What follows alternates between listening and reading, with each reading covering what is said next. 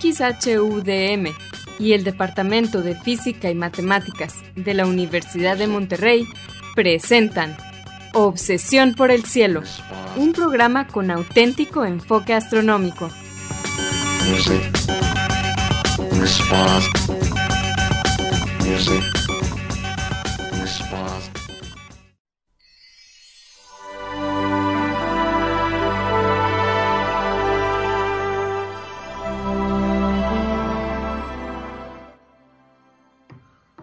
Muy buenas tardes. Sean todos bienvenidos a Obsesión por el Cielo, el único programa con enfoque astronómico y de exploración espacial en la ciudad de Monterrey y en la República Mexicana.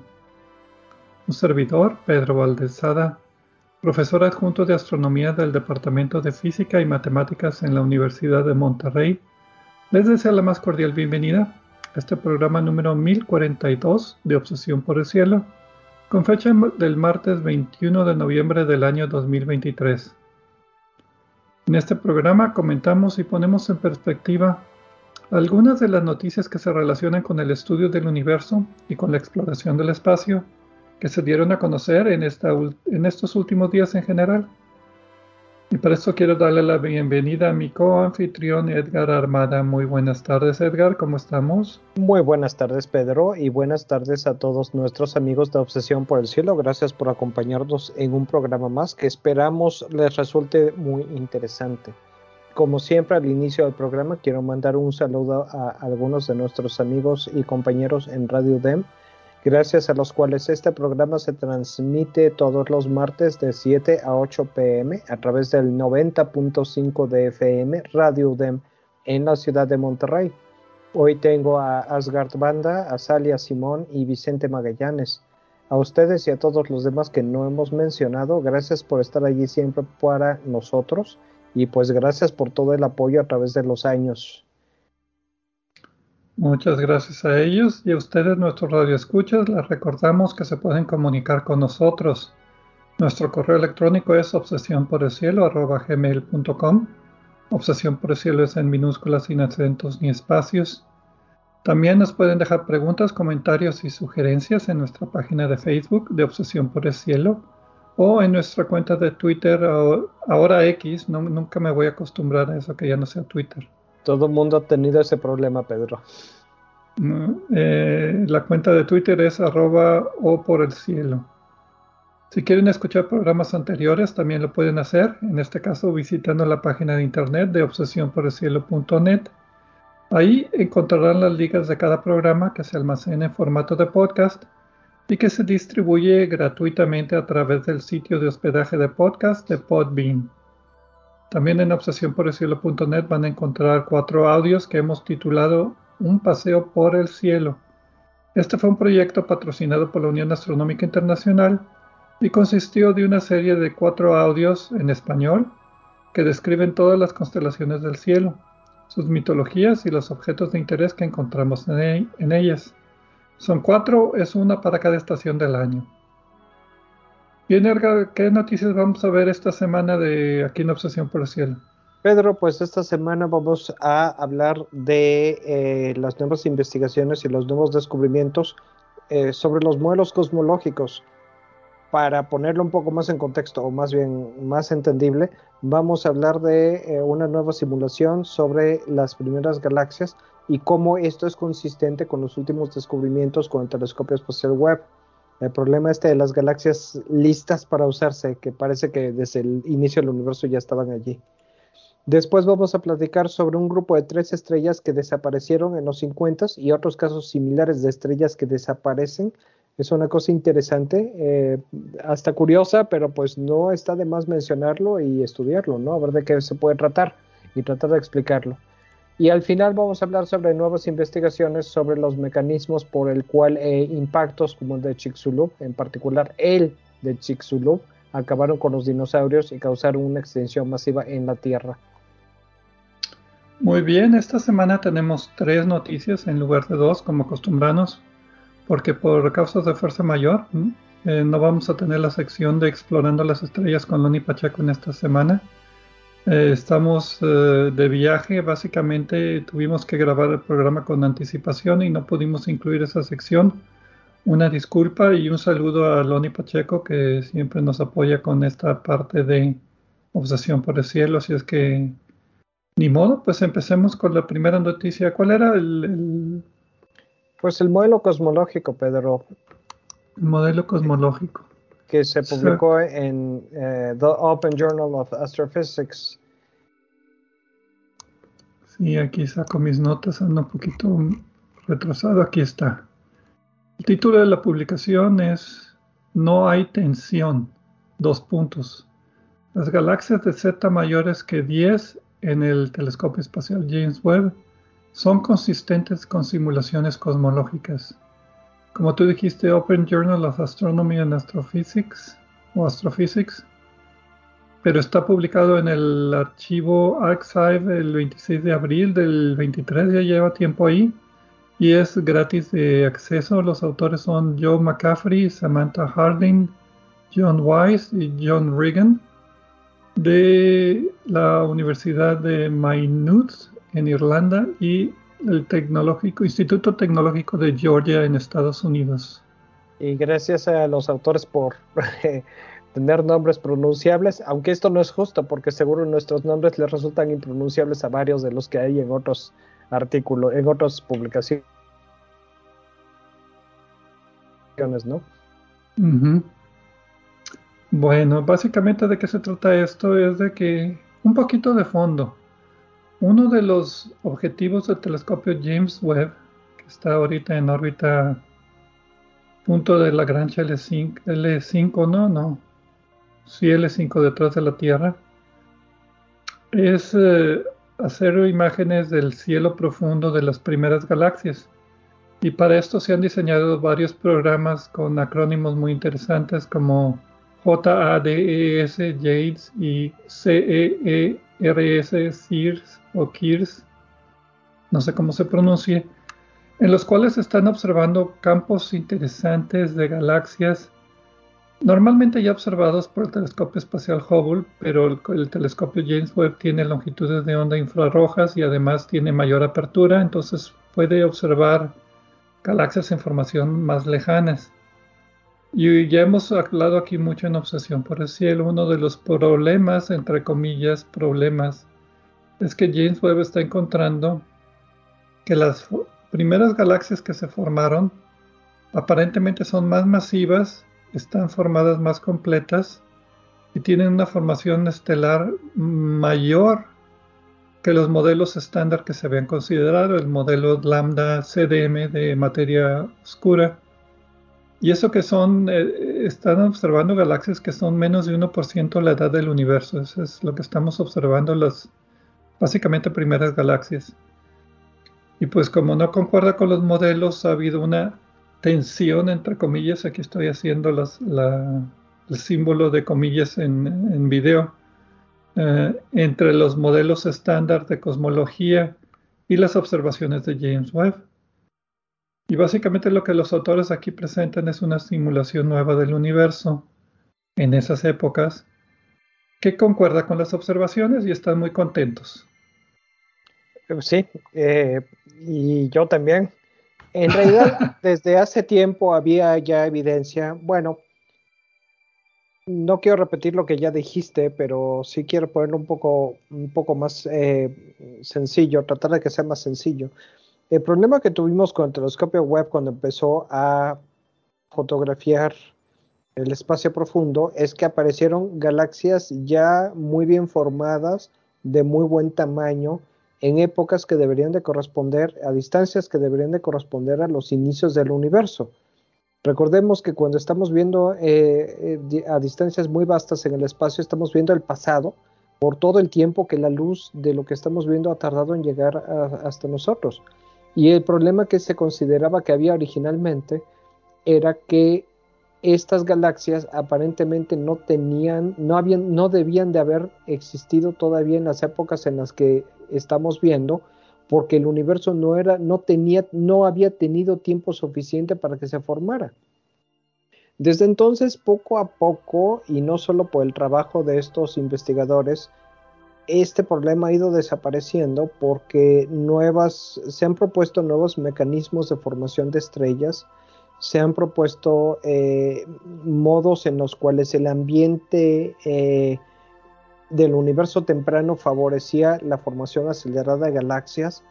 Eh, se ha descubierto que había otras condiciones que hacían esto más sencillo también, que eran que las galaxias se formaran más rápidamente. Y pues ahora esta simulación que esencialmente, como el título del artículo dice, elimina el problema, porque ya con esto ya con esto se explica y se ajusta y, es con base a principios físicos y a teorías actuales con pocos cambios.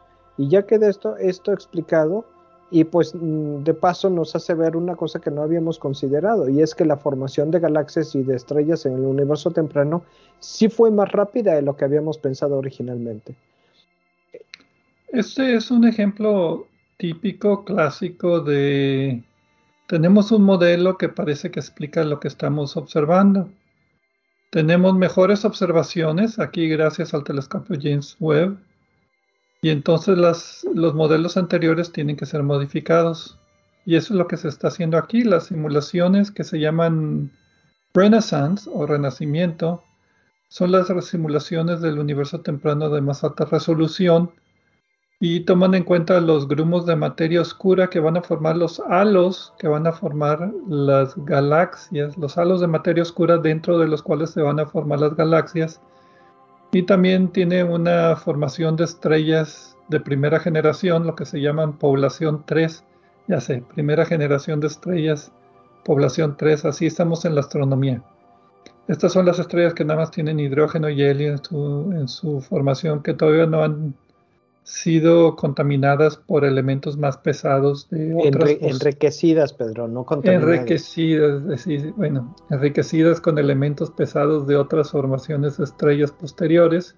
Entonces las primeras generaciones de estrellas aquí pues las ajustaron para que fueran estrellas más masivas, como debe de ser la teoría, y pues básicamente con estas mejoras en sus modelos están obteniendo como resultados que las galaxias masivas del modelo de este renacimiento coinciden mejor en masa, tamaño y masa, y formación estelar, o sea, las propiedades de estas partes de galaxias o galaxias en formación, con lo que está observando el telescopio espacial James Webb. Sí, y bueno, no solo es que nos, nos quita el problema que teníamos, sino que también eh, es una simulación que se va a poder seguir utilizando para, eh, para otros estudios ¿no? de cosmológicos. Sobre todo lo que me deja más tranquilo es que no se necesitaron física exótica ni cambiar radicalmente teorías, aunque desde luego que eso también siempre son esas cosas lo que nos lleva a descubrimientos nuevos, ¿no?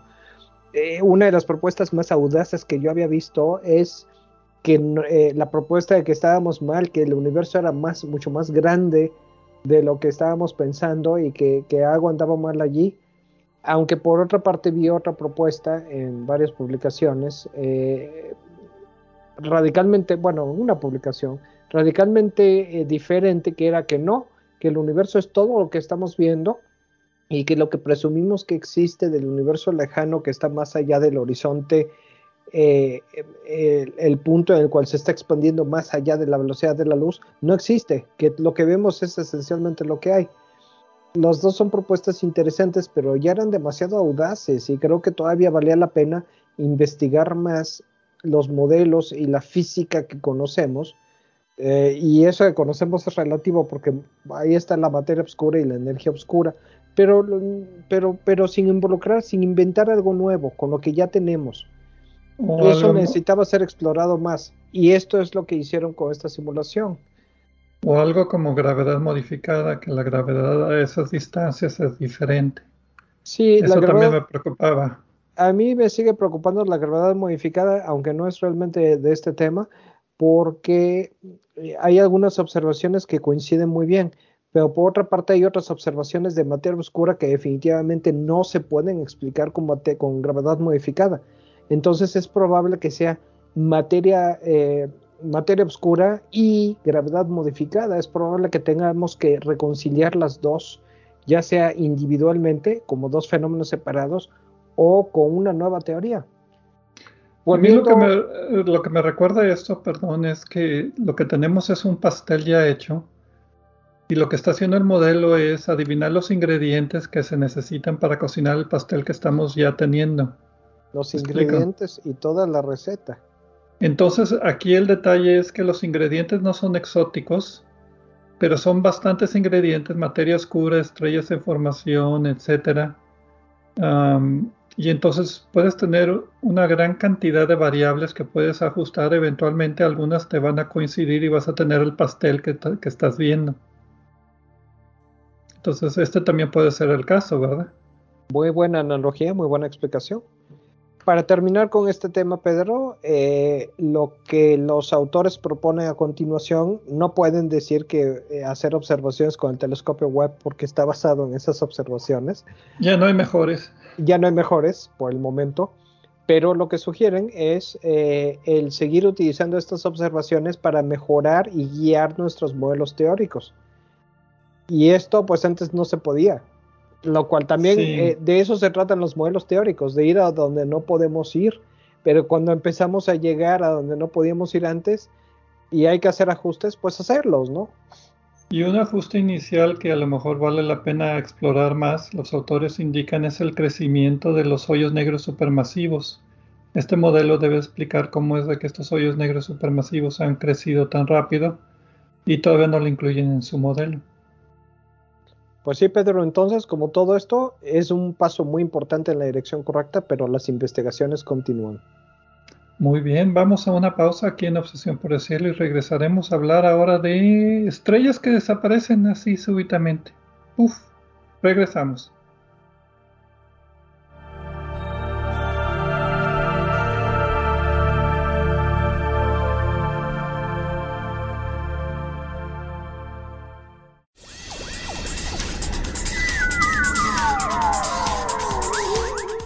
Sigue explorando el cielo con nosotros. En un momento continuamos.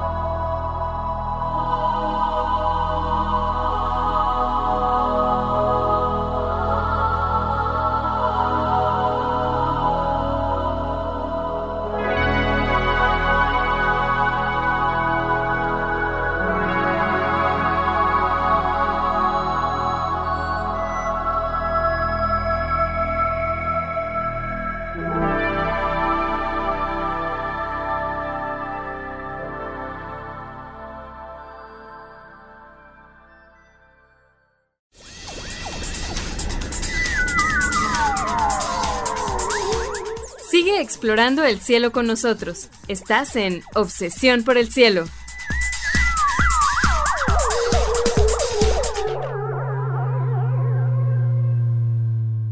Noticias astronómicas de esta semana. Un servidor Pedro Valdés y Edgar Armada. En la primera parte del programa hablamos acerca de un modelo nuevo llamado Renacimiento del universo temprano, que incluye parámetros que pueden explicar las observaciones recientes del telescopio espacial James Webb, que pues indican que las galaxias se formaron más rápido de lo que estábamos planeando con modelos estándares. Y pues este es el primer paso para entender estas observaciones con modelos que podamos apreciar sin, sin, necesidad de poner física exótica. Ahora nos acercamos un poquito más. Ah, y a propósito, no tuvimos la sección de las efemérides astronómicas, estamos en este programa especial grabado. Pero bueno, ahora nos toca ir a un grupito de estrellas más cercano. El título de la publicación lo, dice todo. Un evento transitorio triple y brillante que desapareció en 50 minutos. Ah, caray. También eh, fue publicado el 13 de octubre de este año, también los archivos de artículos astronómicos o bueno, científicos Arxiv. Y está libre para acceso. Los autores son Enrique Solano, Jeffrey Marcy, que me, acuerdo de él de los exoplanetas, Beatriz Villarroel y otros cinco coautores más, eh, de, entre otras instituciones, el Instituto de Astrofísica en Canarias y el Centro de Astrobiología de Madrid. Y, los... ¿Sí? Perdón, Pedro, te iba a interrumpir incorrecto. Pido perdón y me callo. Ah, ok. Las, los autores reportan que ellos eh, pues notaron un grupito de tres estrellas de magnitud 15, o sea, relativamente brillante, en placas del eh, Sky Survey del Observatorio Palomar de 1952 y que entre una placa y la siguiente que tomaron la siguiente placa 50 minutos después simplemente desaparecieron y hasta la fecha no saben dónde están. Esto podrá ser un artículo curioso, pero parece que no es el único caso de estrellas desaparecidas y por más que le buscan no han encontrado ninguna, ninguna respuesta a este misterio de las tres estrellas perdidas. ¿Viste el artículo? Sí, de hecho aquí lo tengo abierto y eh, pues es, es, uno de esos fenómenos interesantes que conviene ser, conviene investigar. De hecho, lo que hicieron los, autores fue lo primero que yo hice fue fui a todos los archivos de placas fotográficas que tengo allí. Efectivamente, los que yo tengo no aparecen. O sea que no fueron incluidas a fin de cuentas en la compilación que yo tengo, que es una compilación comercial. Eh, y pues es, es, lo mismo que hicieron los autores y es lo mismo que yo hubiera hecho, ¿no? Ahora, no necesito, ya puse en mi lista de regalos para Navidad un comparador de un Blink Comparator. Eh, eh, ¿Cómo se llama? esto que se utiliza para comparar dos imágenes, una en sucesión rápida. Bueno, un poquito de fondo. El Palomar Sky, Palomar Observatory Sky Survey, POSS, fue uno de los primeros catálogos allá en los 50.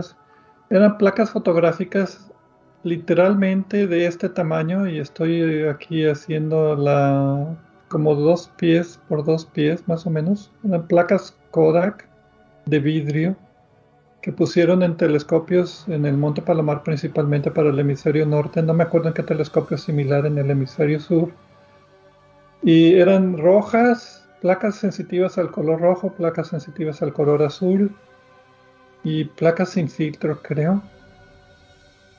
Y la idea era tomar fotografías de todo el cielo para tener el archivo. Esto es antes de las computadoras y de los registros digitales que ahora tenemos, que podemos hacer mapas de estrellas de forma muy sencilla. Y me acuerdo haberlos utilizado inicialmente allá en los 80s. Utilicé una de estas máquinas para medir placas fotográficas de vidrio, para hacer astrometría, astronomía de posicionamiento. Y básicamente lo que hacíamos era un mapa de las estrellas en, el, en este catálogo, en estas imágenes del Monte Palomar y después proyectar ese mapa en la imagen o, identificar estas estrellas que ya hemos hecho un mapa en las imágenes tomadas por el otro telescopio y de ahí hacer la medición del objeto de interés, que generalmente eran asteroides y cometas. Me acuerdo que uno de los primeros era el, el cometa Halley, que, que, tengo una fotografía aquí arribita de esa, de esa aparición en 1986, creo, por ahí más o menos, para hacer astrometría. Entonces sí estoy familiarizado con estas placas y cuando vi el artículo que tomaron el extracto de la imagen, me convenció de que no era un defecto fotográfico como muchos dicen, que sí al parecer son estrellas que están en el fondo, porque tienen el perfil exacto de las estrellas vecinas, que fue lo primero que empecé a dudar de este artículo. Sí, yo también. Yo también, yo inmediatamente pensé, es fácil distinguir una estrella de lo que no es una estrella, pero en este caso sí parecen estrellas. Eh, voy a describir un poco la imagen. Eh, en, la, en, la, imagen se ven las tres estrellas muy pegaditas, unas eh, junto a otras. es una imagen aproximadamente de entre 80 y 150 píxeles, porque hay, varias imágenes. Eh, los autores también utilizan imágenes más recientes en su artículo. Y un paréntesis, el, que decía, el aparato que decía hace rato que necesitaba fue en broma, el Blink Comparator. es un aparato que permite ver dos imágenes en sucesión rápidamente. De esa manera fue como se descubrió Plutón, porque de repente aparecía y luego parecía como que se movía en dos imágenes sucesivas, entonces tenía que ser un planeta. Actualmente pues eso no se usa porque las imágenes se pueden analizar eh, eh, por computadora.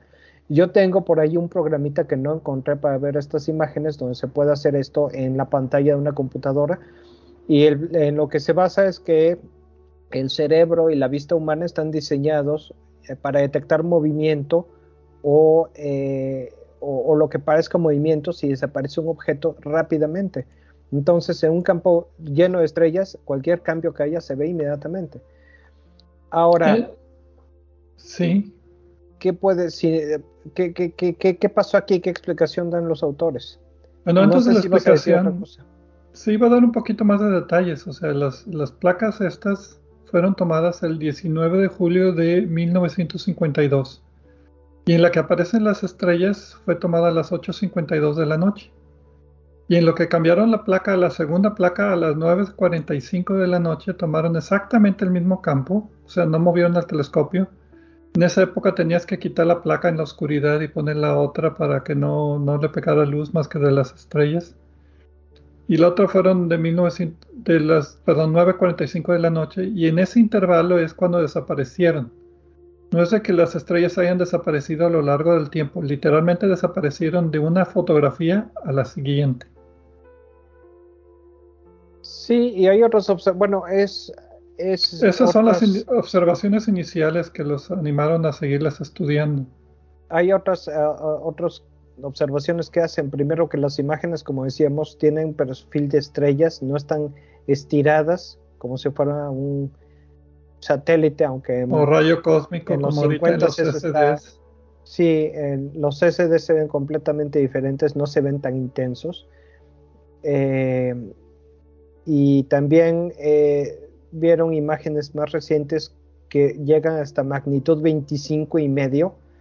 Entonces, eh, si todavía hay un objeto allí, es que en, en, cuestión de una hora perdieron un brillo de más de 10 magnitudes que cuesta trabajo. Acuérdense que es, eh, exponencial la escala eh, exponencial diagonal logarítmica la escala de magnitudes. Entonces, eh, pues no hay una explicación, explicación clara. y hay otros objetos que se vieron alrededor de la misma época en, en placas fotográficas. Hay otros autores que publicaron en 2022 sobre esto. Eh, y como, como siempre, la pregunta es, ¿qué puede ser, qué puede ser esto? ¿no? Los autores dan tres posibles explicaciones, ninguna muy convincente. La primera que vi es de que fue un destello rápido, no de rayos gamma, pero sí de, por ejemplo, de ondas de radio, fast radio burst, que coincidió con un lente gravitacional. Ahora se me hace eso muy inverosímil, pero bueno. Sí, imposible no, inverosímil sí, porque no es tan probable que, coincida el lente gravitacional con justo el lugar donde va a haber una explosión. Eh, y, dicen que es eso porque son tres imágenes al mismo tiempo. Entonces que el lente gravitacional dividió la imagen en tres. Pero que fue un, si fue un lente gravitacional, fue un hoyo negro de masa estelar que pasó muy rápido enfrente del objeto al mismo tiempo que estaba brillantándose. Y por eso apareció como tres manchitas que parecen tres estrellas. Y el problema que tengo allí es que los lentes, los lentes, un lente gravitacional de este tipo, pues eh, también se podría detectar algún objeto que estuviera por ahí flotando, ¿no?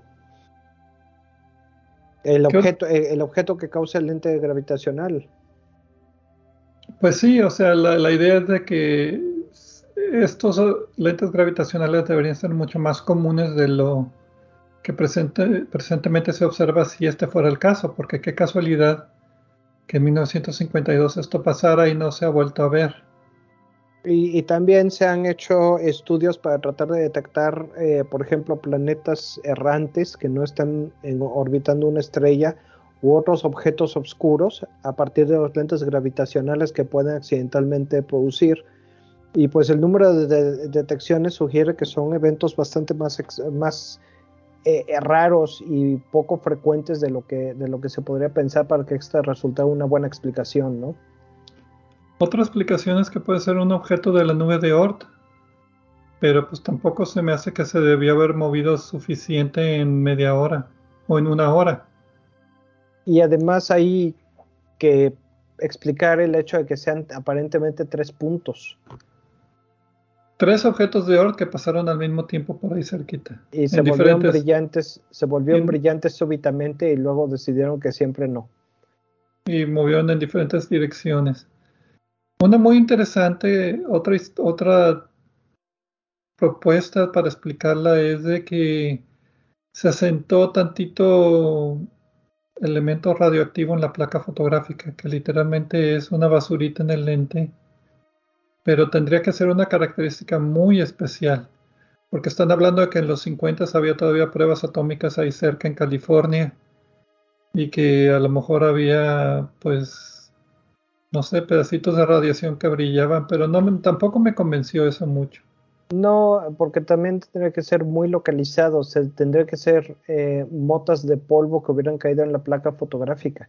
Sé que eh, Kodak y otros fabricantes de emulsiones fotográficas y de, rayos X detectaron eh, indicios de pruebas de, radioactividad en su material. En el, ambiente.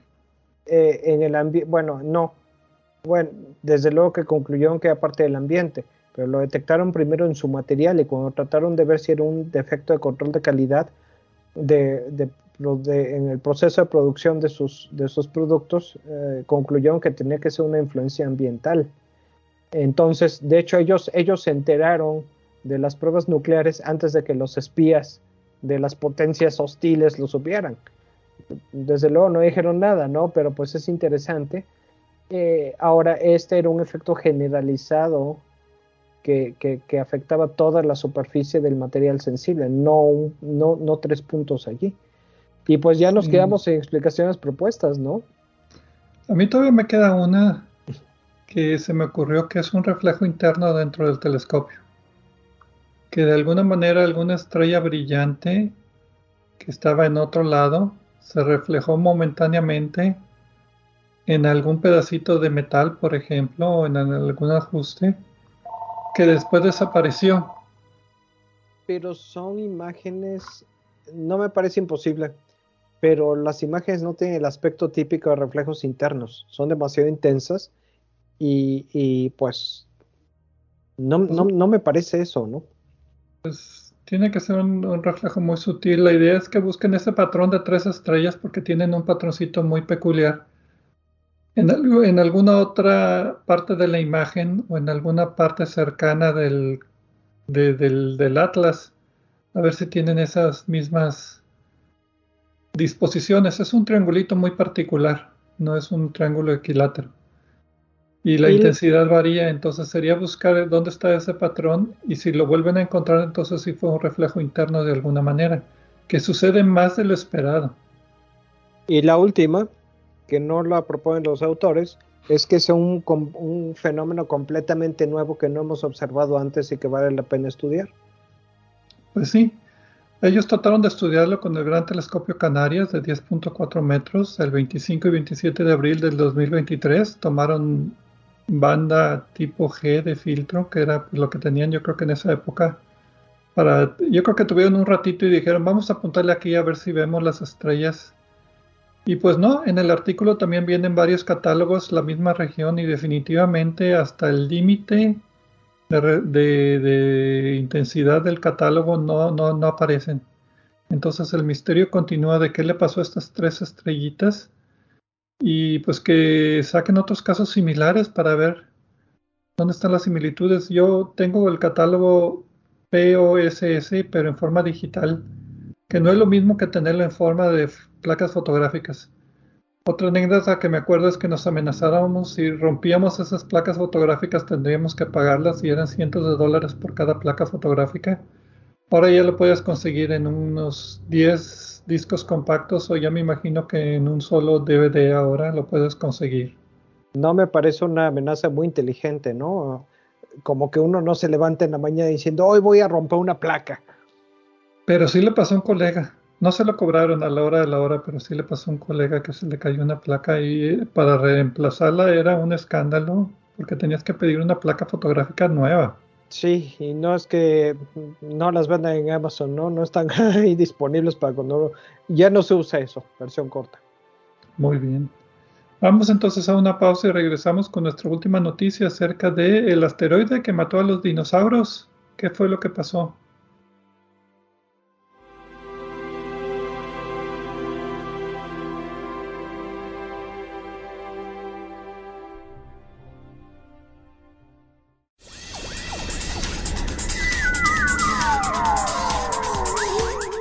Sigue explorando el cielo con nosotros. En un momento continuamos.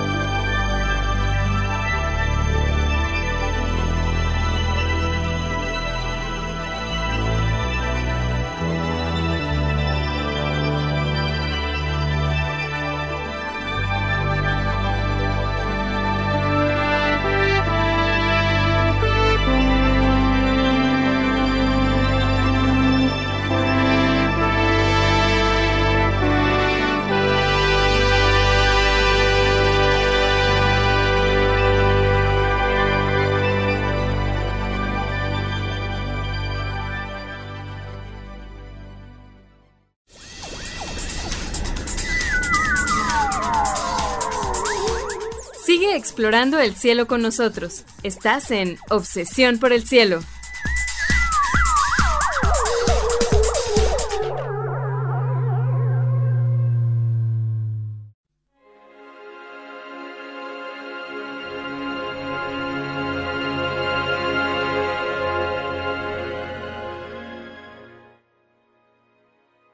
Regresamos a Obsesión por el Cielo con las noticias astronómicas de esta semana. Edgar Armada y un servidor, Pedro Valdés. En la primera parte del programa comentamos acerca de un nuevo modelo del universo temprano con nuevos ingredientes, o bueno, los mismos ingredientes pero mejorados, que duplica las observaciones que ha hecho el telescopio espacial James Webb, básicamente de las galaxias en formación, que James Webb ha encontrado que estas galaxias se han formado más rápido y más masivas de lo que se esperaba en los modelos estandarizados. Entonces, pues aquí habría que cambiar el modelo y este es uno del, el primer paso a entender este proceso con más detalle de la formación de galaxias en el universo temprano. La segunda noticia en la segunda parte del programa, porque no tuvimos efemérides astronómicas, fue acerca de un grupito de tres estrellas que notaron de una imagen de 1952 que desapareció de una imagen a otra tomada como 50 minutos de diferencia.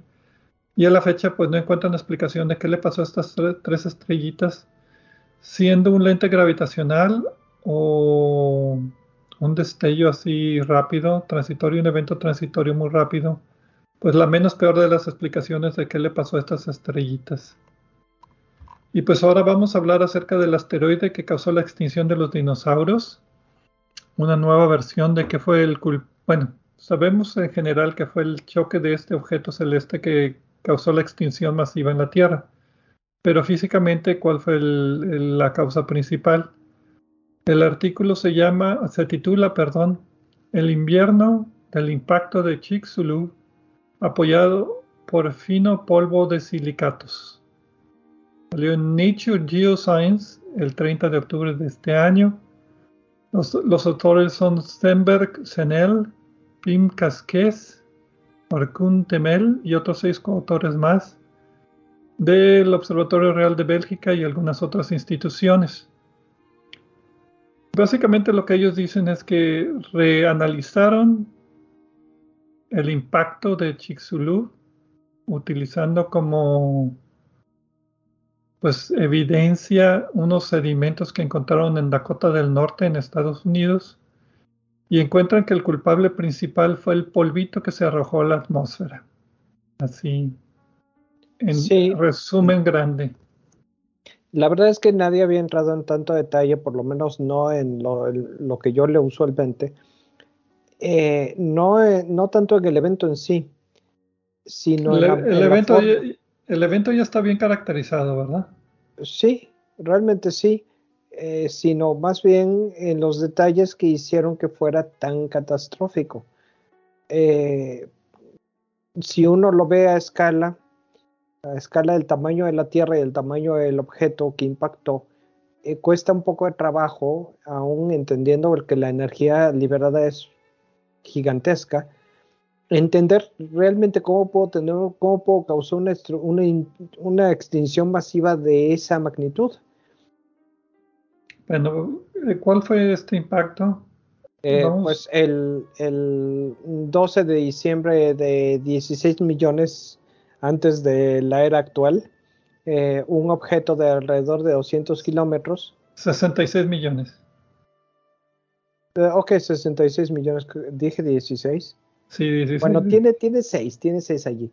Eh, bueno, 60, hace 65 o 66 millones de años, un objeto de este tamaño golpeó eh, en lo que ahora es la península de Yucatán, en el noreste de México, en el sureste de México, y el impacto resultante eh, tuvo varios efectos en la atmósfera y en la, la, cantidad de luz que llegaba a la Tierra y causó una extinción masiva que, entre otras cosas, se despachó a los dinosaurios.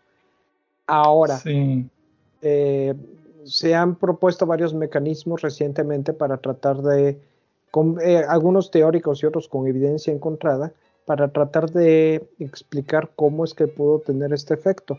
Uno de los eh, puntos más interesantes es el lugar en el que impactó, que eran en esa época sedimentos de piedra caliza poco profundos.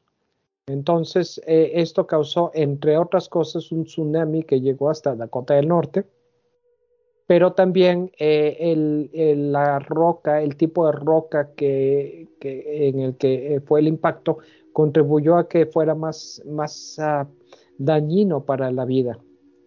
Hay otros, otros aspectos, por ejemplo, que se han considerado, y es que el reingreso de este material a la atmósfera de la Tierra aumentó la temperatura y provocó incendios globales y que los incendios globales fueron también una parte importante del mecanismo que causó la extinción masiva. Y de hecho esto es en lo que entran los autores de este artículo. Finalmente se ha encontrado cierta correlación y no solo en la Tierra, también en otros objetos en el sistema solar que han sufrido impactos grandes. Eh, aparentemente, si las condiciones son correctas, existe la posibilidad y existe la sospecha de que un impacto grande puede crear o fomentar la aparición eventual de volcanismo en el otro extremo del objeto, en las antípodas. Y eh, varias consideraciones, independientemente de la relación que pueda haber entre uno y otro, sugieren que el volcanismo y la emisión de gases de invernadero por este volcanismo también contribuyó a acelerar la extinción de los dinosaurios hay cierto conflicto aquí en las fechas, pero sí se considera que es una cosa que hay que explorar un poco más. La idea principal es de que si este asteroide del tamaño del monte Everest choca con la velocidad que tiene, va a evaporar mucho del, agua, pero eso no es el problema, esa se condensa rápidamente. Pero el problema es qué tanto polvo o qué tanto partícula sólida arroja a la atmósfera. ¿Qué tanto es lo que tú dices, el humo de los incendios que se propagan globalmente contribuye al efecto invernadero? ¿Qué tanto del sulfuro de los volcanes o de la eyección misma de material eh, tiene que ver con la contaminación, verdad? De, por ejemplo, agua o de materia. Y lo que se había considerado es de que el culpable, los culpables principales, según estaba leyendo, era el humo de los incendios y el sulfuro arrojado a la atmósfera. Que el tamaño del polvo de los silicatos, o sea, de las piedras de la corteza terrestre que se evaporaron, que el, diámetro de las partículas era demasiado grande para que flotaran en el aire por mucho tiempo. Entonces, los depósitos sedimentarios en Dakota del Norte, ahí encontraron las partículas de polvito que, y de silicatos y de sulfuros que causaron, o sea, es capita de polvito de, material que se asentó después del impacto. Y también junto con los humos de los incendios. Y, y tomaron estas proporciones y los insertaron en sus modelos climáticos post-impacto. Y lo que resultó muy interesante es de que el polvito se mantiene en la atmósfera más de lo esperado. Ellos calculan que la eyección de materia fue sin contar el agua, fue 75% polvito, 25, 24% sulfuro y después nada más 1% fue el humito de los incendios, que no hubo tantos incendios como se esperaba. Y la consecuencia del tamaño de este polvito es muy importante para, para pues, el, detalle climático, que ellos eh, esperan, o bueno, sus modelos calculan que la temperatura descendió, bueno, que el polvito se quedó por 15 años en la atmósfera antes de que se asentara y que eso causó que la temperatura descendiera 15 grados centígrados, deteniendo toda la fotosíntesis en el planeta por dos años completos. Hasta 25 grados de descenso en la temperatura. La clave de todo esto es eh, que los depósitos de polvo que encontraron los estudiaron con eh, imágenes en las que difractan el, eh, rayos láser para estimar el tamaño de las partículas de polvo que formaron estos depósitos, que corresponde al tamaño de las partículas de polvo que se formaron por los incendios originalmente. Y lo que encontraron es que son mucho más pequeñas de lo que habían considerado, de, lo que se había asumido anteriormente. Y esto causó la suspensión de las partículas y también que fueran más efectivas en bloquear la, luz y, modificar la temperatura. Entonces estiman como un extremo eh, una baja de temperatura de 25 grados y lo más radical, que prácticamente desapareciera la, fotosíntesis en la Tierra. Desde ese punto de vista, hasta cuesta trabajo considerar que haya alguien que haya sobrevivido en nuestro planeta, ¿no?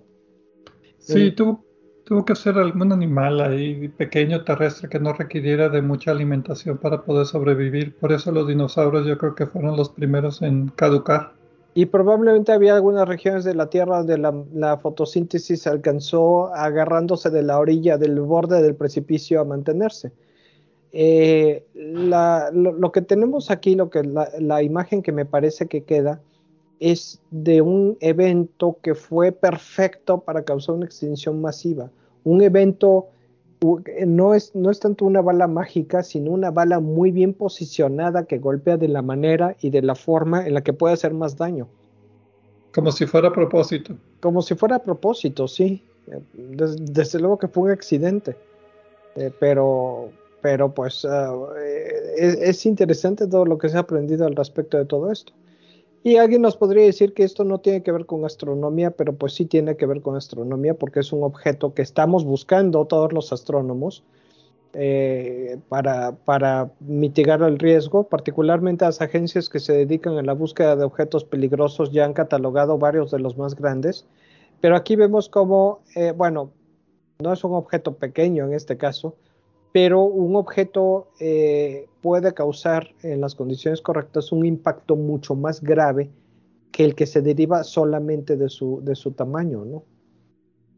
Sí, lo interesante de este artículo es de que cambia la posición de decir, bueno, nuestros modelos climáticos y nuestras evidencias de lo que fue arrojado al ambiente, al aire, a la atmósfera para formar, para pues, manejar estos efectos climáticos pues regresa a ser las partículas de la explosión mismas, no el humo de los incendios ni el sulfuro de los volcanes, sino que vuelve a ser otra vez el polvito. Evidencia a favor de esto. Entonces no es algo que sea radicalmente diferente de todos los otros modelos, sino es un detalle nuevo que nos ayuda a explicar un poquito mejor lo que pasó y tratar de pues eh, animarnos a evitar que esto vuelva a suceder como decían por ahí, ¿cuál es la diferencia entre los dinosaurios y nosotros? Pues la única es que ellos no tenían un programa espacial como lo tenemos nosotros que pudiera localizar estos objetos y desviarlos a tiempo para que no causen daño. O peor tantito, a lo mejor localizarlos y hacerlos que causen daño regional. Pero bueno, eso ya es más, maquiavélico. No, y eh, para complementar esto, eh, bueno, no es la única diferencia. Nosotros somos mucho más guapos que los dinosaurios. Pero fuera de ese detalle, eh, aunque si nos escucha algún dinosaurio, a lo mejor no está de acuerdo, nos puede mandar un mensaje. Fuera de ese detalle, eh, lo que estaba viendo en otro artículo es una propuesta para un objeto comparativamente pequeño que no se haya detectado, poderlo desviar en última hora, cuando se detectan con dos días de anticipación. Eh, es una propuesta teórica, eh, habría que construir y tener preparados algunos materiales, eh, cohetes, etcétera, pero se me hace factible y viable. Y como quiera, pues es una posibilidad de hacer algo. Estamos hablando de objetos que podrían causar daño como el que hubo en Chelyabinsk, en, en Rusia hace unos años. Sí, pero esos son difíciles de identificar hasta el último momento, como tú dices. o pues, después de que ya pasaron o después de que ya pasaron cerca de la Tierra. La idea es identificarlos con suficiente tiempo para desviarlos a gran distancia y que no requiera tanta energía ni tanto esfuerzo para que ya no choquen con la Tierra. ¿Y Me recuerda esto la misión DART que acaba de suceder, que era desviar un satélite de un asteroide muy exitosa, que fue muy anunciada en la reunión de la División de Ciencias Planetarias de la Sociedad Americana de Astronomía a la que asistí en San Antonio el mes pasado. Y estos son objetos más pequeños, por eso son tan difíciles de detectar, pero sí pueden hacer daño. Muy bien. ¿Algún otro comentario si no terminamos el programa? No, aquí por lo que creo que ya cubrimos todos los temas, Pedro. Muchas gracias a todos por escucharnos aquí en Obsesión por el Cielo y nos vemos la próxima semana en otro programa más.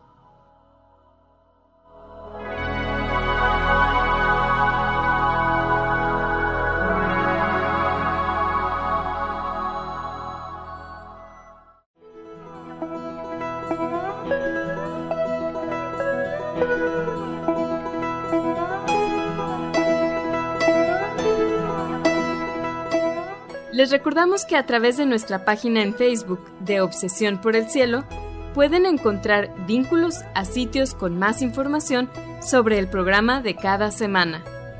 También pueden sugerir temas, hacernos preguntas de astronomía y encontrar los podcasts de cada programa. Gracias por acompañarnos en una edición más de Obsesión por el Cielo.